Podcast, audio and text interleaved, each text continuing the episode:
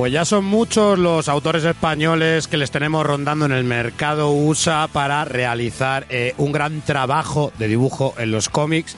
Y recientemente ha llegado a nuestras tiendas, ha llegado el tomo 4 del Punisher de Castigador y con algo especial porque es un tomo que se llama Máquina de guerra. Algo que le da un carácter nuevo a nuestro querido Frank Castle y nos da una historia, la verdad es que bastante entretenida y un giro de personaje que, lo hace bastante interesante. Y tenemos a Gyu Villanova, dibujante de, de esta etapa, para hablar con nosotros. Muy buenas, Gyu. ¿Qué tal? ¿Cómo estás, chicos? ¿Cómo estamos? Pues felicitarte porque ha sido un trabajo que a nosotros al principio nos sonaba bastante raro eh, ese paso tuyo por, por Punisher, pero que, luego hemos visto que realmente eh, tenía incluso más calidad de que etapas anteriores de las que veníamos del personaje, que habían sido bastante desfavorecedoras con él, ¿verdad? Sí,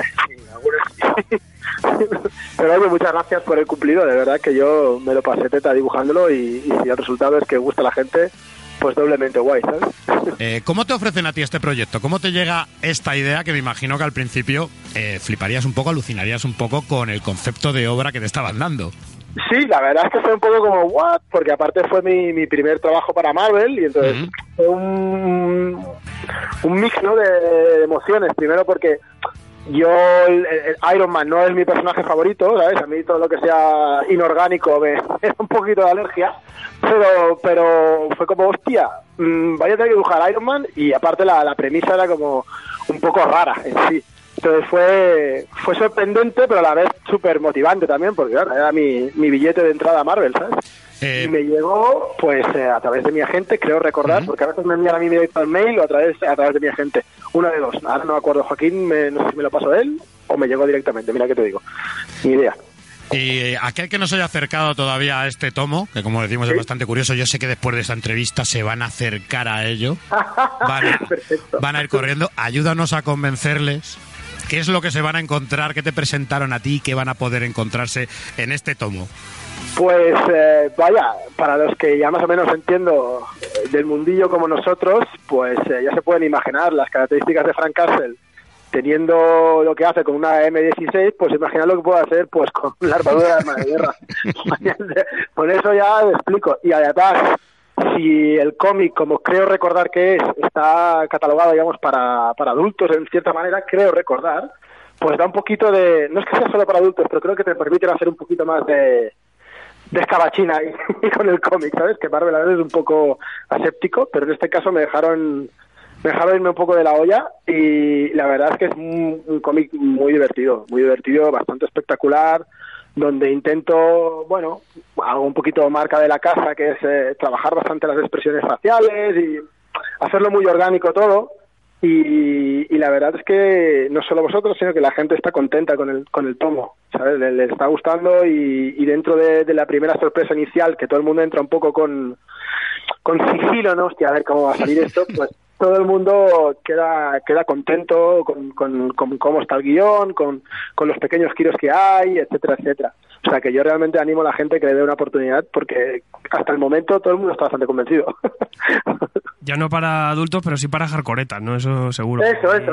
Realmente me he metido ahí, no sé bien si es la categoría esta que tienen, porque no sé bien cómo funciona para Estados Unidos, pero sí que recuerdo que, que tenía cierta libertad, o más libertad de lo que normalmente puedes tener en Marvel en ese sentido. Además yo creo que también rellena un, factor, ¿no? Siempre hemos visto a este vigilante, a este justiciero como es Frank Castle, lo hemos visto siempre trabajando al otro lado, pero en este caso es como vamos a usar a ese tipo malo que no podemos controlar y vamos a mandarle para que nos limpie la casa en, Exacto. en, una, en una manera de decirlo, ¿no? Sí, sí, sí, tal cual, tal cual. Por lo tanto, yo creo que un poquito también deja ahí que ver eh, el tema de la moralidad de no nos vamos a inmiscuir, pero vamos a mandarte a ti, que en total, si a ti te, descubren, eh, vas a quedar como un loco, ¿no? No hay, no hay nada que nos, que nos marque a nosotros como, como peligro público. Exacto, tal cual, sí, sí, sí. Así es, así es. Utilizan ahí al bueno de Frank para hacer un poco de limpieza bajo la alfombra. Oye, una cosa también que, sorprende de este primer arco es, que creo que eres el primero en introducirla a John Brenzal como Punisher, ¿no? Que te has un poquito para dibujarle al, al, actor de Netflix. Sí, porque a mí me gusta, sobre todo cuando es un personaje que no he creado yo directamente, siempre ponerle un, un rostro que ya exista. A veces simplemente combino pero me gusta a veces tener una base de referencia así porque creo que le- los autores en general tendemos siempre a ser un poco víctimas de nuestro propio estilo y al final mucha gente acaba dibujando todos los personajes iguales, ¿sabes? Se nos va un poquito, que es relativamente normal. Y el hecho de tener una referencia real siempre te da un, como unos parámetros, ¿no? Que a mí, a mi entender, me ayudan a, a sacarle más jugo a las expresiones. Entonces fue decisión tuya, ¿no? Y no te sí, pusieron, sí, fue ningún- decisión mía. no te pusieron Sí, sí. ninguna traba ni nada. No, no, no, no, no. Yo sé que eso también ha sido un punto discutido porque había gente que le gustaba y había gente que no. Y había mucha gente que empezó como, "Mm, no me gusta. Y después dijo, hostia, me mola mucho, que tal vez está guay eso. Pero eso fue decisión mía. Fue decisión mía, ya te digo, tengo tendencia siempre a, a hacer las cosas bastante realistas en ese sentido. Además, en este tomo 4 nos deja la serie algo abierta. Bueno, abierta, entre comillas. Nos dice que hay, ocurre algo que va a tener una continuación. En ese Sí. siguiente arco argumental, en el siguiente tomo, vamos a ver también tu arte. Sí, sí, sí. Hay un, un par de cómics que también entro yo, aunque la, la mayoría lo lleva otro chico. Y sin spoilear mucho, podrías... eh, ¿qué, qué va a tener de peculiar con respecto a este otro tomo? Eh, hombre, es, una- es un buen spoiler si te lo digo, ¿eh? porque, claro, que desaparece un elemento principal, digamos, en el siguiente arco. no sé si lo he dicho ya todo. Bueno, dejemos, dej- dejemos que el lector que, que use la imaginación. Bueno, Tú decir no has dicho nada. El caso es que, que Exacto, mantenga, yo que sí no mantenga he el- dicho nada. que mantenga el escoque un poco, ¿no? Supongo que estará ahí también en ese tono. Ah, no, no, sí, sí, eh, eh, sigue siendo el castigador, no se dedica a cuidar animales, ¿no? Claro, bien, todo bien. Y ahora Todo con- bien. y con potencia de fuego extra. Total, total. Decíamos que este era tu primer paso y tu primer trabajo eh, con Marvel. Sí, Pero te es. vemos también eh, muy metido en otra mezcla bastante peculiar. Buah, sí, sí, la verdad es que me dan a mí todo- todos los figurines, me la dan a mí. Y hablamos, y hablamos de este Weapon H, ¿no? Exacto, sí, sí, Y, así es. ¿Y qué tenemos en Weapon H? Pues tenemos ahí un bichito que es la mezcla de Wolverine y Hulk. Pues ya me dirás tú, la mezcla es bastante potente. Y el tío, pues, eh, pues eso, es un personaje que, que conserva, digamos, eh, las, la- las características de físicas aparien- de apariencia de Hulk, aunque este es más gris, y, y mantiene las garras y el esqueleto de Adamantium y ciertas características también de lo ¿no? Con lo cual, pues ya te digo, es un super cóctel de machacar a todos. Y. y veíamos que, bueno, que esta era una idea que lo mismo, fans de Marvel de toda la vida, eh, decimos, ¿qué, ¿pero qué mezcla es esta? Eh, Exacto. Sí, sí, yo también me lo dije, ¿eh? ¿Qué?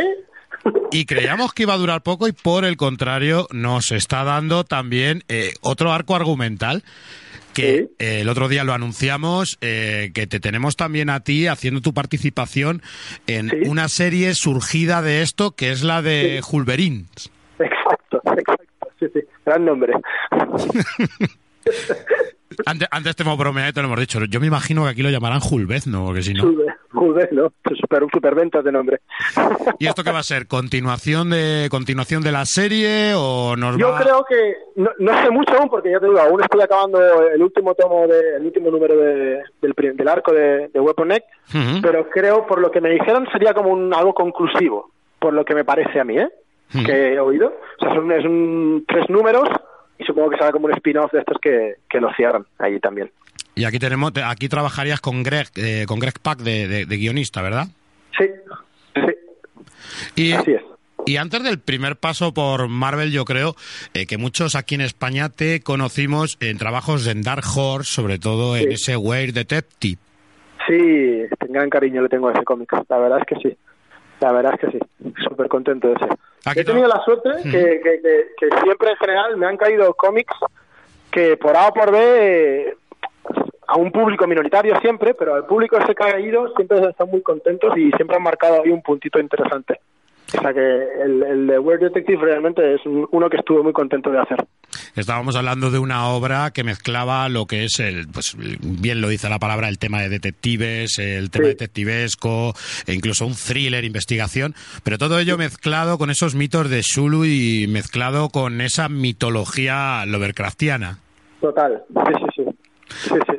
Pero yo creo que nos dejasteis un vacío con esa serie porque quedó muy cortita, ¿no? Era algo que yo creo que nos hubiera gustado eh, eh, continuar, nos hubiera gustado... ¿Me lo dices o me lo cuentas? Yo también me quedé así como, hostia, dame más porque, porque aparte yo también, o sea, hubo muy buenas críticas en Francia, en muchos sitios y, y todos nos quedamos un poquito como que venga, que, que, seguimos. Y la cosa, la verdad, no te engaño, ha quedado así un poquito, esa era la idea, ¿eh? Y ha quedado un poquito, supongo que aparcada, eh, postergada. Esperemos que en algún momento se pueda reanudar la idea, porque ya te digo, yo quedo con muchas ganas de, de continuar y como tú bien dices, quedó completamente abierta y para, da para mucho más para exprimir ese personaje. Además, yo creo que responde un poco a la política de publicación que tiene Dark Horse en muchas ocasiones, como es eso de publicar eh, una miniserie vemos si funciona y, si funciona, exacto. y dejamos siempre una puertecita abierta para, para seguir con ella.